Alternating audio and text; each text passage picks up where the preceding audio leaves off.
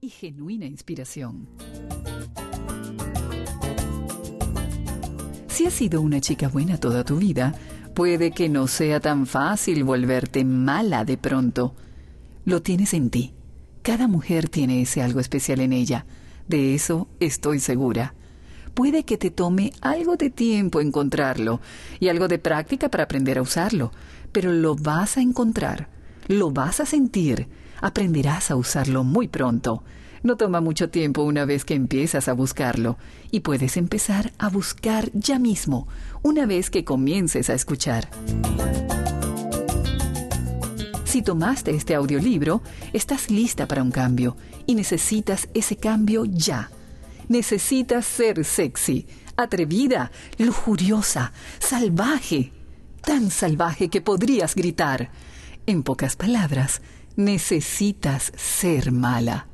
Necesitas ser mala para que el sexo se sienta bien, para que sea fabuloso, que te vuele la mente, tan caliente como Hades. Te lo debes y es hora que obtengas lo que mereces. Guía de chicas buenas para hacerlo como chicas malas está escrito justo para ti. No importa si tienes 25 años o 55. No importa si eres casada o soltera. No importa si sientes amor o deseo. Lo que importa es lo que quieres. Sé cuáles son tus miedos y tus inquietudes, pero también sé que necesitas ser mala. La vida es muy corta para malgastarla siendo buena. Es hora de que aprendas a disfrutar lo que saben las chicas malas. Capítulo 1 A las chicas malas les gusta ser malas. Hecho, sexo no es una mala palabra. Cuando Jane era adolescente, con frecuencia andaba sin sujetador. Estaba orgullosa de su busto pequeño y de forma perfecta. Disfrutaba de la sensación del contacto y el roce de las telas sobre su piel.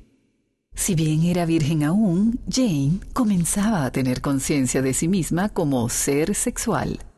Lo notaba en las miradas de admiración que despertaba en sus compañeros de clase. Pero todo esto terminó de golpe el día en que su madre la llevó de compras y descubrió en el cambiador que Jane no llevaba sujetador. Estás loca. ¿Quieres que los chicos piensen que eres una suelta? Busca unos sujetadores de inmediato. Vaya que sin sujetador. Y así comenzó el largo camino de Jane a ser una chica buena. El desafortunado discurso de la madre de Jane la persiguió durante los años venideros. Influenció sobre su ropa, las películas que veía, su hablar, hasta la forma de mirarse al espejo. A causa de las amenazas e insinuaciones, la chica mala de Jane tardó diez años en reaparecer. Te apuesto que podrías contar una historia parecida a la de Jane. Tantas mujeres pasan por la vida disculpándose por sus impulsos sexuales y deshaciéndose de sus propios deseos. Allí están los sentimientos, allí están las necesidades, allí está el impulso, pero todo crea tanta incomodidad. ¿Por qué? Porque una chica buena no debe ser tan sexual. Así nos han dicho y como buenas niñas que somos, hacemos caso.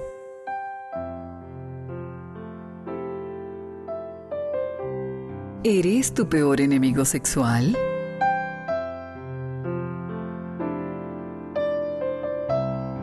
De jóvenes somos castas y puras, y así nos tratan los adultos a nuestro alrededor.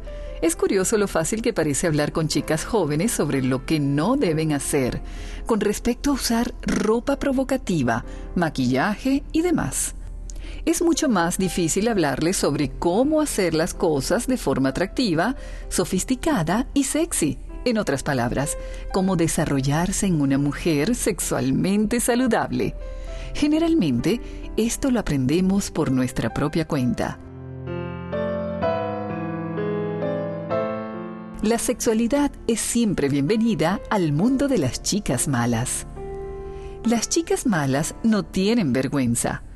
Quiero que memorices esta oración ya mismo, porque será uno de tus nuevos mantras personales. Las chicas malas no tienen vergüenza. Están orgullosas de ser quienes son y de lo que sienten. A las chicas malas no les da vergüenza sentir deseo, ni admitirlo, ni actuarlo. Las chicas malas anuncian sus intenciones. Las anuncian con su caminar, con su hablar y con la forma en que se visten y se desvisten. Anuncian sus intenciones cuando se levantan, cuando se sientan, cuando comen y cuando sonríen. ¿Y cuáles son las intenciones de las chicas malas?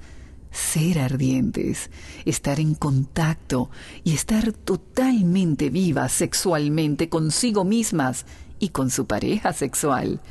Claras, poderosas, al grano y muy, muy malas. Sin embargo, expresan esto de una manera que nunca es vulgar o de mal gusto.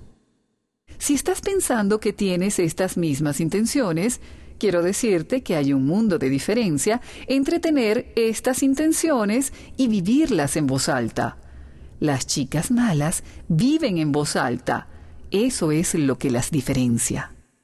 Estoy segura que estás lista para subir tu volumen personal, poco a poco, a medida que te vayas sintiendo más cómoda. Yo creo que estás lista.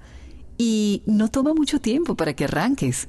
Pero antes de que sigamos, quiero aclarar algo. Las chicas malas vienen en todos los tamaños, formas, estaturas, pesos y colores.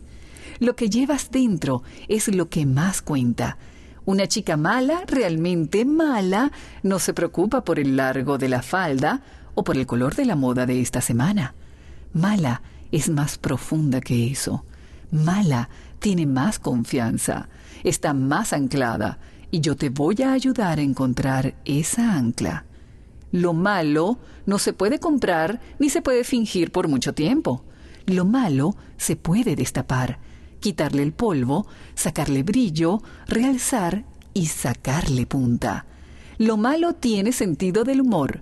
No es rígido, es flexible y puede ir con la marea si es necesario. Lo bueno de lo malo es que una vez que es tuyo y realmente lo posees, nadie te lo puede quitar.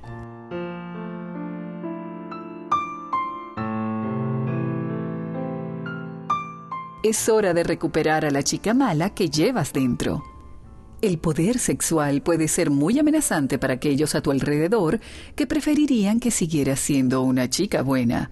Quizá te sentiste chica mala alguna vez en sueños raros, en alguna fantasía ocasional o en algún comportamiento experimental que te hayas permitido, pero que estás intentando olvidar.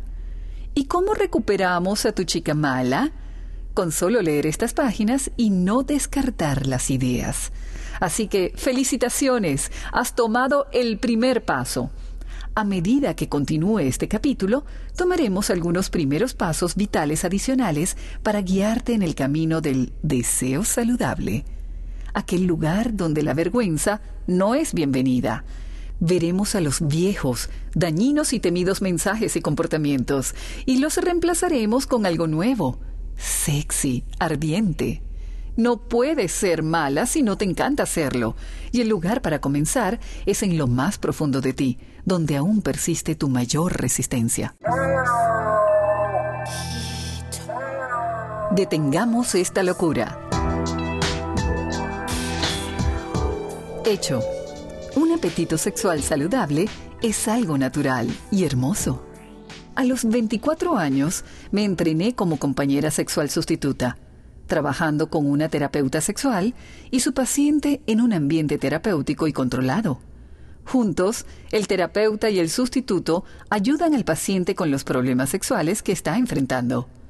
Fue en este momento de mi vida en que se me abrieron las puertas del mal además de aprender técnicas sexuales específicas para mi trabajo, que tenía el efecto secundario de ayudarme a acceder a mi propia sexualidad, tuve la oportunidad única de conocer a otras sustitutas profesionales de más experiencia, que estaban en pleno florecimiento de sus chicas malas.